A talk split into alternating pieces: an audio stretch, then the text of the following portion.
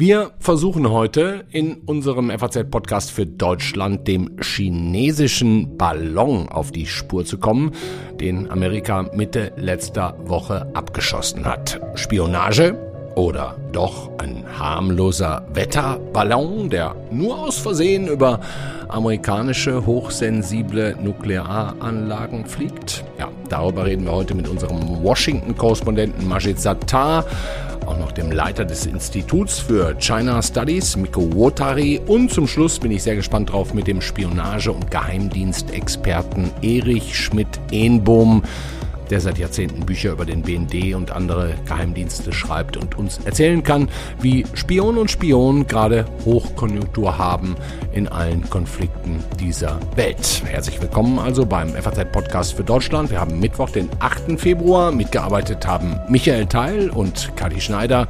Ich bin Andreas Krobock. Schön, dass Sie dabei sind.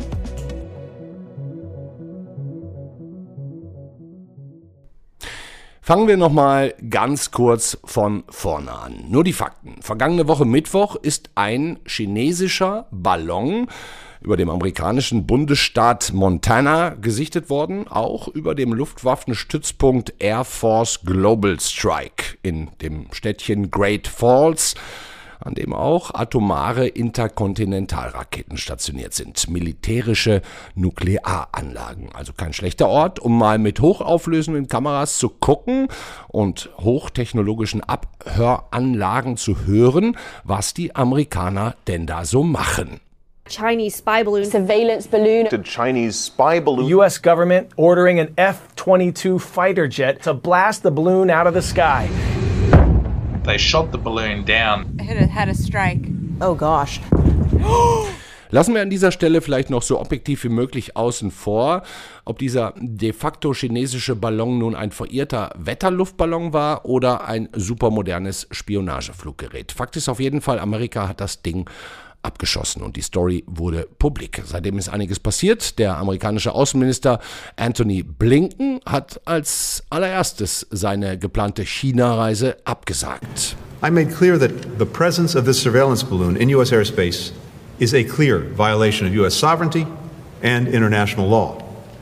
Eine klare Verletzung der amerikanischen Souveränität. Es gab also auf der Stelle diplomatische Komplikationen. Und auch wenn bis heute noch nicht endgültig klar oder nachweisbar ist, um was für einen Ballon es sich da am Ende gehandelt hat, die Darstellungen gehen weit auseinander. Vielleicht fangen wir genau damit an, wenn wir jetzt zuallererst nach Washington schalten zu unserem Korrespondenten Majid Sattar. Hallo Majid. Hallo.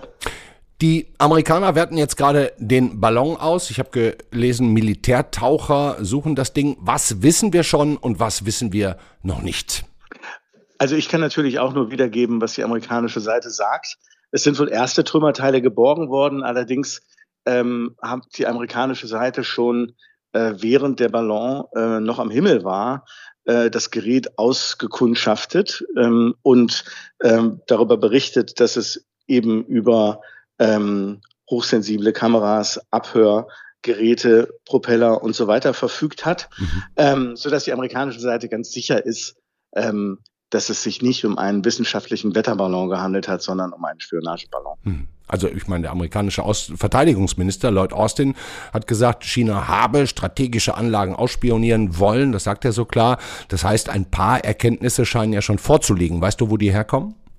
Naja, also das ist sozusagen die Ableitung aus der Auswertung des Ballons am Himmel mit, ähm, mit der Flugbahn und der Verweildauer ähm, an gewissen Orten, unter anderem dem erwähnten Ort in Montana, mhm. ähm, wo die NSA und äh, das Strategic Command kürzlich erst die Kommunikation innerhalb von Militäranlagen ähm, verbessert hatte.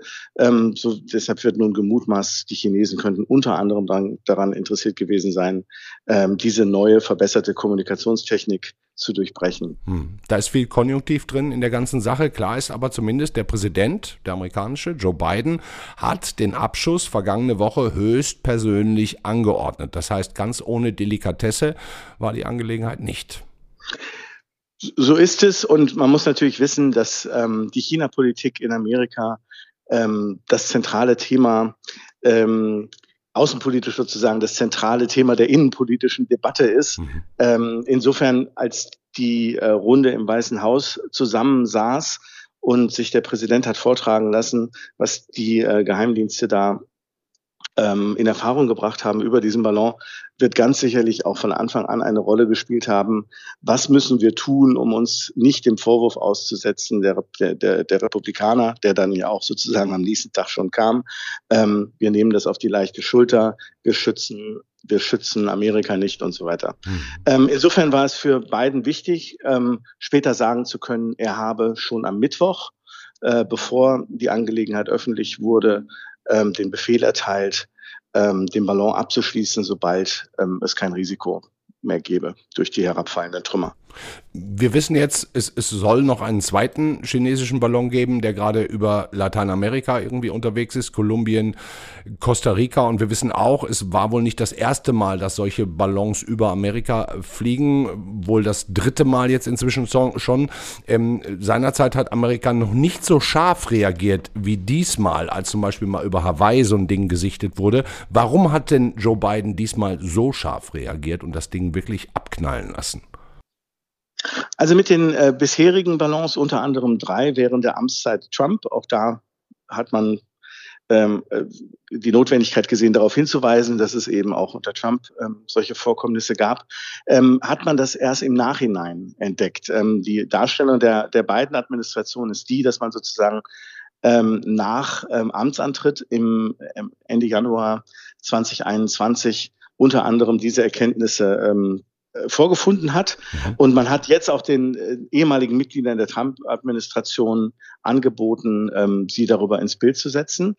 Ähm, grundsätzlich muss man sagen, dass die amerikanische Regierung jetzt eine ähm, neue Phase im Umgang mit der Ballon-Affäre begonnen hat, ähm, die sozusagen aus zwei Komponenten besteht. Zum einen äh, signalisiert man China gegenüber, dass man kein Interesse daran hat, die Affäre noch weiter zu eskalieren. Ähm, es fallen jetzt Worte wie, wir wollen doch hervorheben, dass die Reise des Außenministers nicht abgesagt wurde, sondern nur verschoben, verschoben. wurde und so. Das sind also, sind also deeskalierende Signale. Auf der anderen Seite ähm, macht die amerikanische Regierung jetzt diese ähm, Angelegenheit, die China ja nun wirklich in Verlegenheit bringt, für sich nutzbar, diplomatisch nutzbar, indem es ähm, die Botschaften ähm, des State Departments in der Welt unterrichtet ähm, darüber, dass dieser Ballon Teil eines großen chinesischen Spionageprogramms war und ähm, den Auftrag erteilt, dass diese Botschaften die Verbündeten in der Welt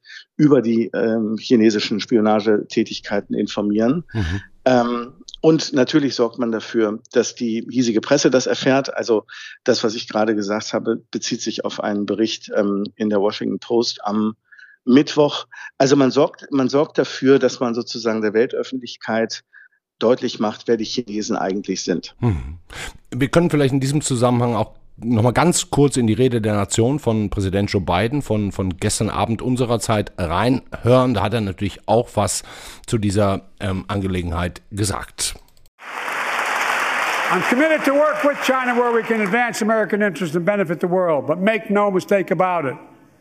As we made clear last week, if China threatens our sovereignty, we will act to protect our country, and we did. Ja, Biden sagt, er habt keinen Zweifel daran, wenn jemand unsere Souveränität angreift, werden wir reagieren und wir haben das auch getan. Ähm, wie ordnest du das ein? Ist es, ist es mehr Polit-Talk oder steckt da auch tatsächlich eine ernste Warnung hinter? Also das ist jetzt ähm, die State of the Union Address ist ans innenpolitische Publikum gerichtet. Ähm, der China-Teil war denkbar gering und klar mit der Botschaft ähm, äh, verbunden, ich tue, was zu tun ist, um Amerika zu schützen. Ähm, das ist jetzt keine Botschaft gewesen, die sich an Peking äh, gewandt hat, sondern ähm, das war eine Botschaft an die amerikanische Öffentlichkeit mhm. und auch in Richtung Republikaner nach dem Motto, ihr könnt mir nicht vorwerfen, ich sei, ich trete zu schwach ähm, China gegenüber auf. Mhm. Also immer relativ viel Innenpolitik auch in solchen Reden, die wir dann außenpolitisch international wahrnehmen und vielleicht auch falsch wahrnehmen, was so den, die, die Hauptbotschaft angeht. Majid, was, was nehmen wir jetzt mit? Spionage ist normal, man sollte sich nur nicht erwischen lassen? Ja, das gilt grundsätzlich. Das ist natürlich die Dimension der Affäre, über die die Amerikaner ungern reden. Ähm, jeder weiß, dass sie äh, die Weltmeister sind, was äh, weltweite Spionage anbelangt. Ähm, insofern muss man das auch sozusagen mit einer Prise Salz betrachten, was wir jetzt hier an Auf, äh, Aufregung sehen. Ja? Dankeschön, mein lieber Majid Sattar. Beste Grüße nach Washington. Vielen Dank, alles Gute. So, jetzt haben wir von Majid Sattar die amerikanische Seite gehört, die Reaktionen. Jetzt wollen wir mal versuchen, uns der chinesischen Darstellung und vor allem auch Motivation zu äußern. Und dafür sprechen wir jetzt mit dem China-Experten Miko Wotari. Er ist Direktor des Mercator Instituts für, für China Studies, so eine deutsch-englische Mischung, kurz MARIX, ein Think Tank, der sich seit zehn Jahren mit China beschäftigt und ja, durchaus von der chinesischen Regierung wahrgenommen wird. Denn ja, seit knapp zwei Jahren haben alle Mitarbeiter der China Studies Einreiseverbot. Also unser nächster Gesprächspartner wohl auch. Und jetzt sagen wir Hallo, Miko Watari. Hallo, ich grüße Sie. Wir haben es gerade schon gehört, beide Seiten streiten noch über diesen Ballon. Was glauben Sie, Wetterballon oder Spionage?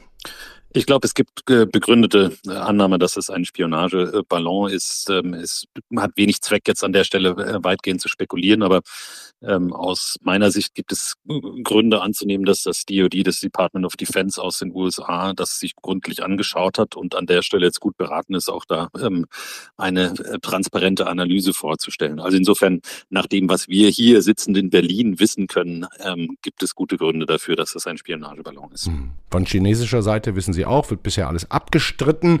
Ähm, wir können vielleicht mal ganz kurz zusammen eine Sprecherin, dann haben wir es auch erledigt, des chinesischen Außenministeriums dazu hören, Mao Ning am Montag. Es ist ein isolierter und unabsichtlicher Vorfall, verursacht durch höhere Gewalt. Die USA übertreiben den Vorfall absichtlich und nutzen dabei sogar Gewalt. Das ist eine inakzeptable und unverantwortliche Aktion. 美方还刻意的渲染炒作，甚至武力袭击，是不可接受的。Mhm. China offiziell vom Kurs abgekommen, kam noch unbeabsichtigt in den Luftraum eingedrungen. Amerika habe überreagiert. Ja, Herr Huotari, zugeben will und wird China da offensichtlich nichts. Das mag sein. Ähm, und ähm, es ist ja durchaus im Raum des Möglichen, dass äh, auch ein Spionageballon ähm, sozusagen vom Kurs abkommt. Äh, also insofern ist das vielleicht eine Teilwahrheit. Ich würde jetzt nicht darauf setzen, dass alle Seiten maximale Transparenz hier anstreben. Aber äh, nochmal, es gibt äh, ein äh, sehr umfangreiches wechselseitiges Spionageprogramm, äh, Satellitenballons kommen da zum Einsatz. Äh, insofern wäre es überhaupt keine Überraschung, und das ist ja vielleicht der Kern der Geschichte hier, ähm, dass auch China versucht, die USA auszuspionieren. Ja, halte ich auch für den Kern. Ähm, wie sehr beobachten Sie und wie viel wissen Sie denn über die internationalen Spionagetätigkeiten Chinas? Nun, nach dem, was äh, Dienste international berichten, ist äh, China einer der aktivsten ähm, internationalen Akteure in dem Feld. Äh, das fängt an von ähm, Cyberespionage, aber hat eine starke Human Intelligence äh, Komponente, ähm, die durchaus anders aufgestellt ist als viele andere ähm, internationale Spionagebemühungen. Also insofern gibt es einen speziellen Charakter auch äh, dieser Aktivitäten. Ja. Aber nochmal, sowohl was technische Aufklärung als auch Human Intelligence angeht, ist China einer, wenn nicht der zweitgrößte internationale Akteur. Nach Amerika nach den USA. Spioniert China auch uns aus? Absolut, davon ist fest auszugehen und äh, ist im Übrigen auch keine Neuigkeit. Ähm, die Dienste hier in Deutschland verkünden das auch regelmäßig. Also insofern, äh, auch das gehört zur Normalität, an die wir uns vielleicht gewöhnen müssen. W wissen Sie, in welchem Umfang ähm, die das machen?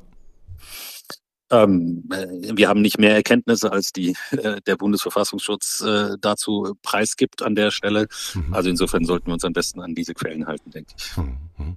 Herr Wotai, Sie haben in einem Interview mit dem ZDF vor einer guten Woche gesagt, China würde sich auf einen Krieg mit Taiwan vorbereiten und bei aller Hoffnung auf Stabilität müsse da durchaus mit einer Eskalation, wann auch immer, gerechnet werden. Welche Rolle spielt da jetzt Ihrer Ansicht nach dieses aktuelle Säbelgerassel mit den USA? Erstmal keine direkte. Das eine ist der große ähm, strukturelle Konflikt, in dem sich die USA und China befinden, der zunehmend sozusagen die Charakteristik eines neuen, aber anders gearteten Kalten Krieges annimmt. Da geht es um neue Technologiekontrollregime, da geht es um wechselseitige Spionage, da geht es um einen Konflikt, der auch durchaus mit Aufrüstung und Atomarsenalen und Ähnlichem zu tun hat. Mhm. Und da würde ich diesen Ballon-Inzident jetzt erstmal einordnen. Ähm, das ist sozusagen die Normalität, wenn sich zwei Großmächte in einem Low-Intensity-Konflikt behaken, wechselseitig.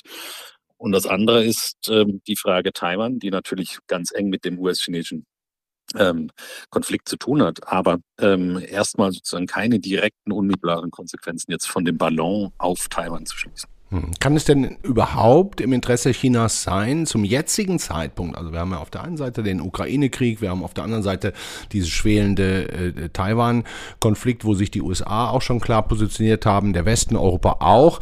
Kann es denn im Interesse von China sein, sich jetzt zu diesem Zeitpunkt vom Westen deutlich zu distanzieren oder weiter zu distanzieren, um es vorsichtig auszudrücken?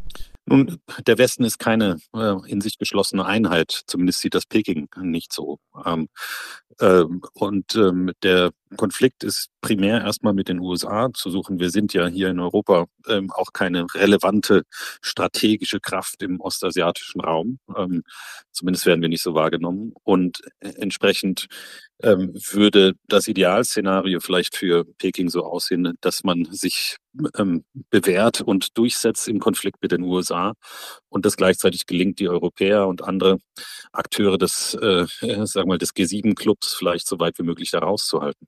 Und, und das ist Chinas Plan auf Sicht. Ich meine, sie beschäftigen sich schon lange damit, international einen Konflikt mit den USA quasi die ganze Zeit am Köcheln zu halten, gleichzeitig aber die Europäer nicht zu verlieren und auch Putin nicht zu verlieren. Was will China denn auf Sicht international? China hat kein Interesse, einen Konflikt mit den USA am Köcheln zu halten. Sie haben ein Interesse, sich in, diese, in diesem Konflikt durchzusetzen, mhm. mit ihren eigenen Interessen.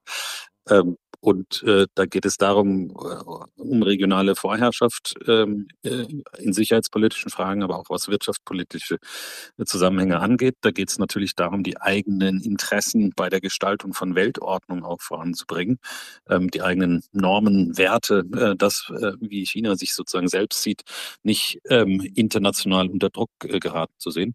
Also insofern ähm, kein Interesse per se an einem Konflikt. Vielleicht auch noch der Satz zu Taiwan. Natürlich bedeutet eine Vorbereitung auf einen Krieg nicht, dass China ein Interesse an diesem Krieg hat. Ähm, aber ähm, ähm, dass sie sich darauf äh, vorbereiten und dass sie die eigenen Interessen international durchsetzen wollen gegen die USA, ist äh, völlig ähm, klar formuliert. In Ihren Forschungen werden Sie natürlich auch darauf schauen und geschaut haben, wie wir, die Bundesrepublik Deutschland, in diesem internationalen Konzert mit China spielen. Und man muss ja sagen, noch spielen wir eine große Rolle für China, haben große Wirtschaftsbeziehungen, wofür wir ja auch von vielen anderen Staaten kritisiert werden. Manche sagen auch, wir sollten und müssten langsam diese Abhängigkeit runterfahren.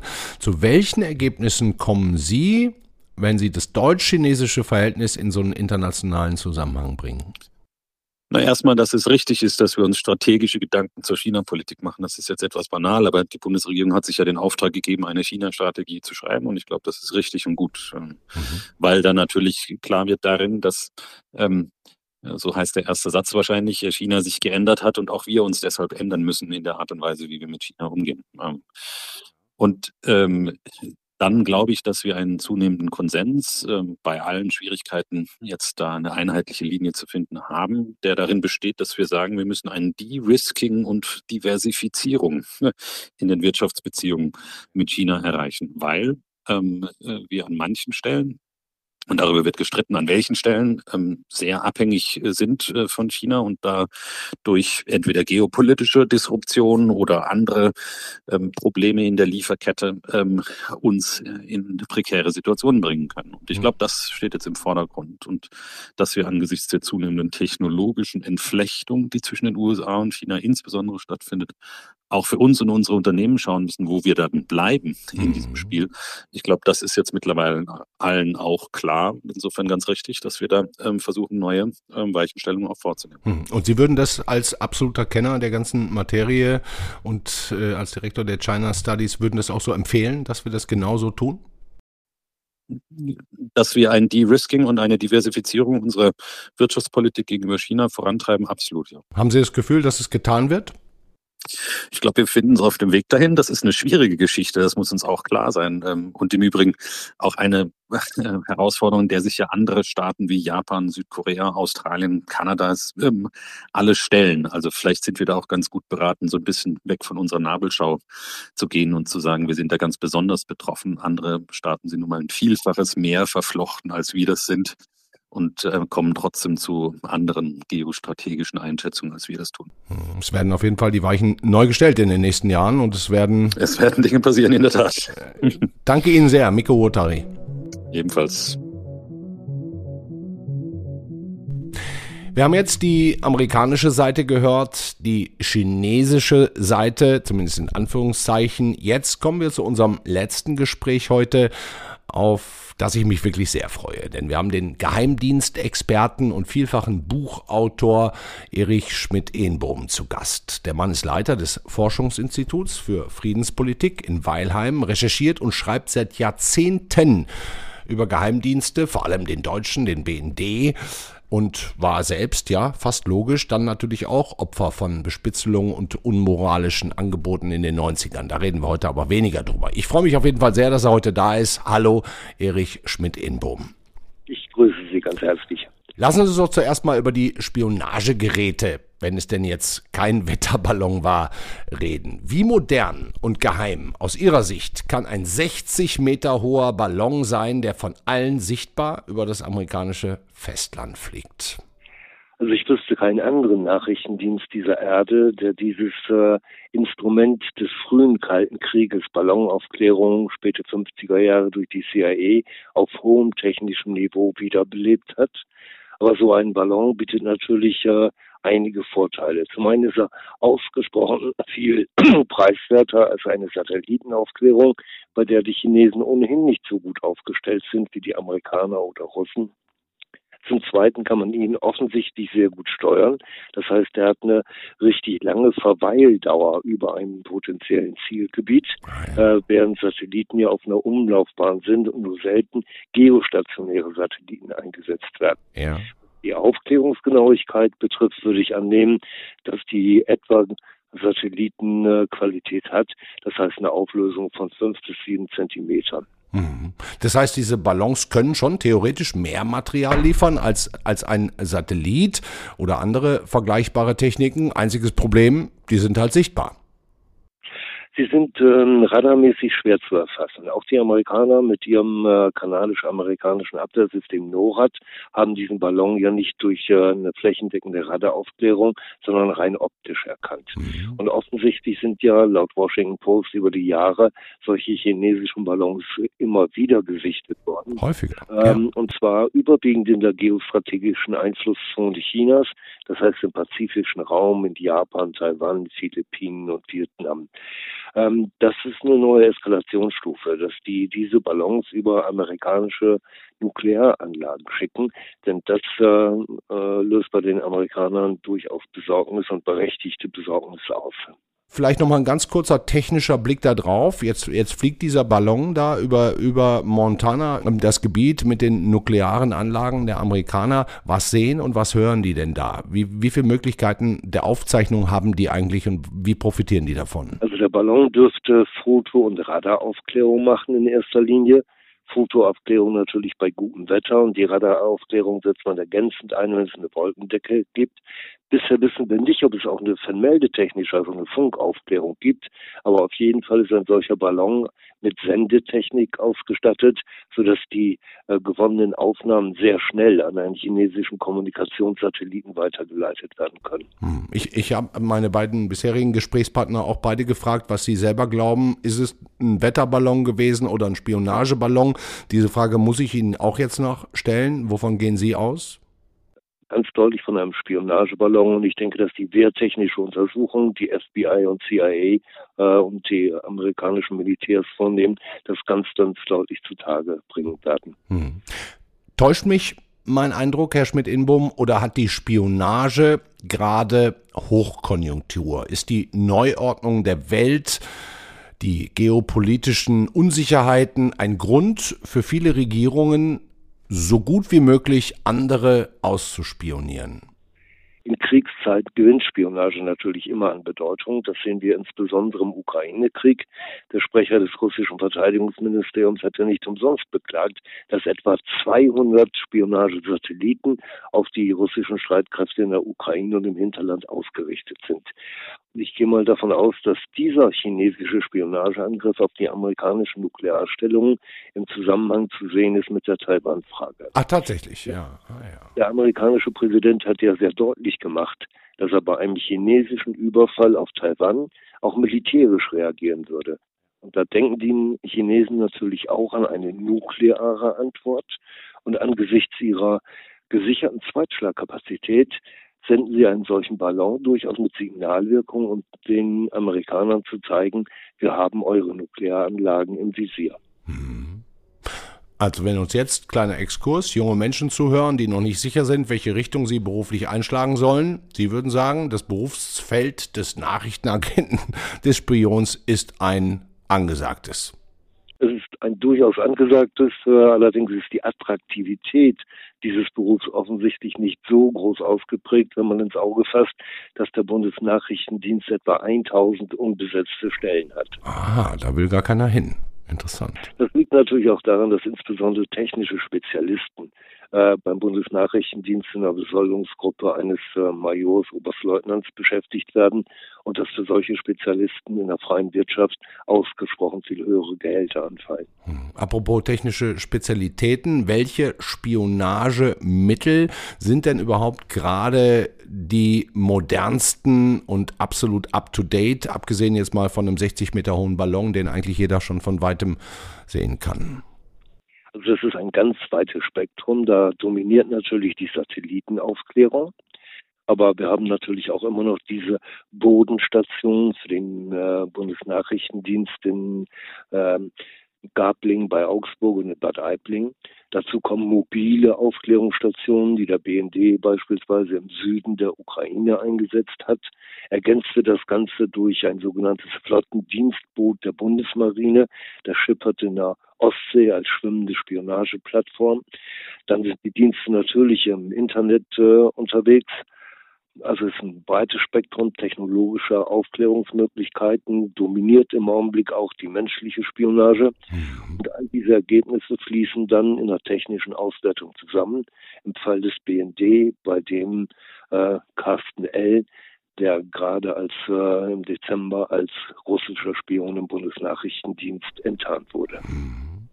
Wir haben von unseren bisherigen Gesprächspartnern die Meinung gehört, dass die USA weiterhin die Nummer eins sind in diesem Nachrichtendienst-Business. China vielleicht inzwischen schon die Nummer zwei. Ähm, wie gut ist denn Ihrer Meinung nach der BND in diesem internationalen Vergleich?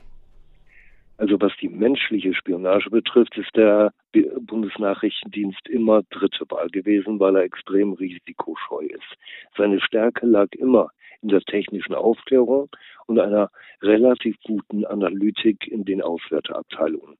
Wenn Sie sich die Stellungnahmen des ukrainischen äh, Auslandsnachrichtendienstes anschauen, zum Beispiel aus dem Jahre 2016, dann betonen die da, die Kooperation in NATO-Staaten sei ausgesprochen viel intensiver geworden und besonders fruchtbar sei sie mit Frankreich und der Bundesrepublik Deutschland. Das heißt, für Ukraine muss man sagen, Nummer eins CIA und NSA die Briten spielen eine gewichtige Rolle, aber mindestens so gewichtig bei der Unterstützung der Ukraine sind die Bundesrepublik Deutschland und Frankreich auf nachrichtendienstlichem Gebiet. Hm. Welche Rolle, um, um die, vielleicht diesen kleinen Exkurs jetzt mal zu machen zum Ukraine-Krieg, welche Rolle spielen in diesem Konflikt Nachrichtendienste allgemein?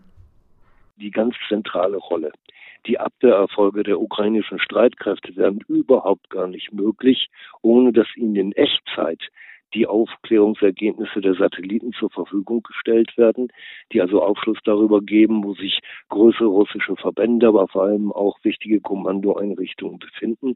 Wir hatten ja gerade in der Anfangszeit äh, des Krieges äh, den Tatbestand, dass ähm, die Russen zwölf Generale verloren haben. Das heißt, das war der Ukraine vergönnt, zwölf wichtige Kommandoeinrichtungen mit Artillerie oder Luftangriffen zu zerstören und die Zielinformationen ebenso wie über das äh, der Schwarzmeerflotte der Russen haben die natürlich von westlichen Nachrichtendiensten bekommen. Hm, sehr interessant. Ähm, jetzt, jetzt spricht man ja, wenn man abends vielleicht in der Kneipe steht, über die Kraft von Geheimdiensten. Es gibt da solche Sprüche wie der Mossad aus Israel, das sind die Besten. Andere sagen die Amerikaner. Sie haben jetzt seit so vielen Jahrzehnten mit Geheimdiensten zu tun. Was würden Sie sagen, wer sind die Besten? Also von der äh, Gesamtaufstellung her die amerikanischen Dienste, das ist hier ein un unglaublichen Personalumfang, NSA allein 100.000 Mitarbeiter. 100.000. Sagen Sie den Vergleich zum BND vielleicht einmal? Also der BND hat äh, Stellen 7500 besetzt, davon sind 6500 und daran ist die technische Aufklärung äh, inbegriffen mit 1500 Stellen während die Briten für ihr Government Communication Headquarters, also rein technische Aufklärung, etwa das Dreifache an Stellen übrig haben. Und die Amerikaner mit der NSA 100.000. Dazu kommt noch natürlich noch die technische Division der CIA.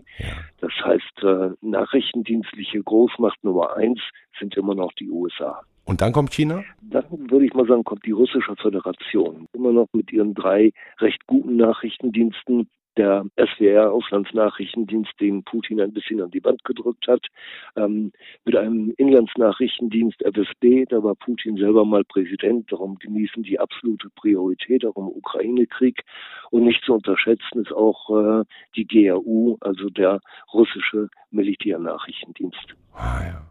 Ich danke Ihnen sehr für das spannende Gespräch, Herr Schmidt-Inbrum. Gern geschehen. Die, die, die Nachrichtendienste werden also auch in den nächsten Wochen, Monaten und Jahren eine sehr große Bedeutung haben. Ja, und mein Interesse sind. Dankeschön. Ja, das war der FAZ-Podcast für Deutschland an diesem Mittwoch, den 8. Februar. Morgen sind wir wieder für Sie da aus Berlin, aus unserem Berliner Studio mit der Kollegin Corinna Budras. Die kümmert sich dann mal um die Berlin-Wahl am kommenden Wochenende. Bin gespannt. Ihnen heute noch einen schönen Abend. Machen Sie es gut. Ciao.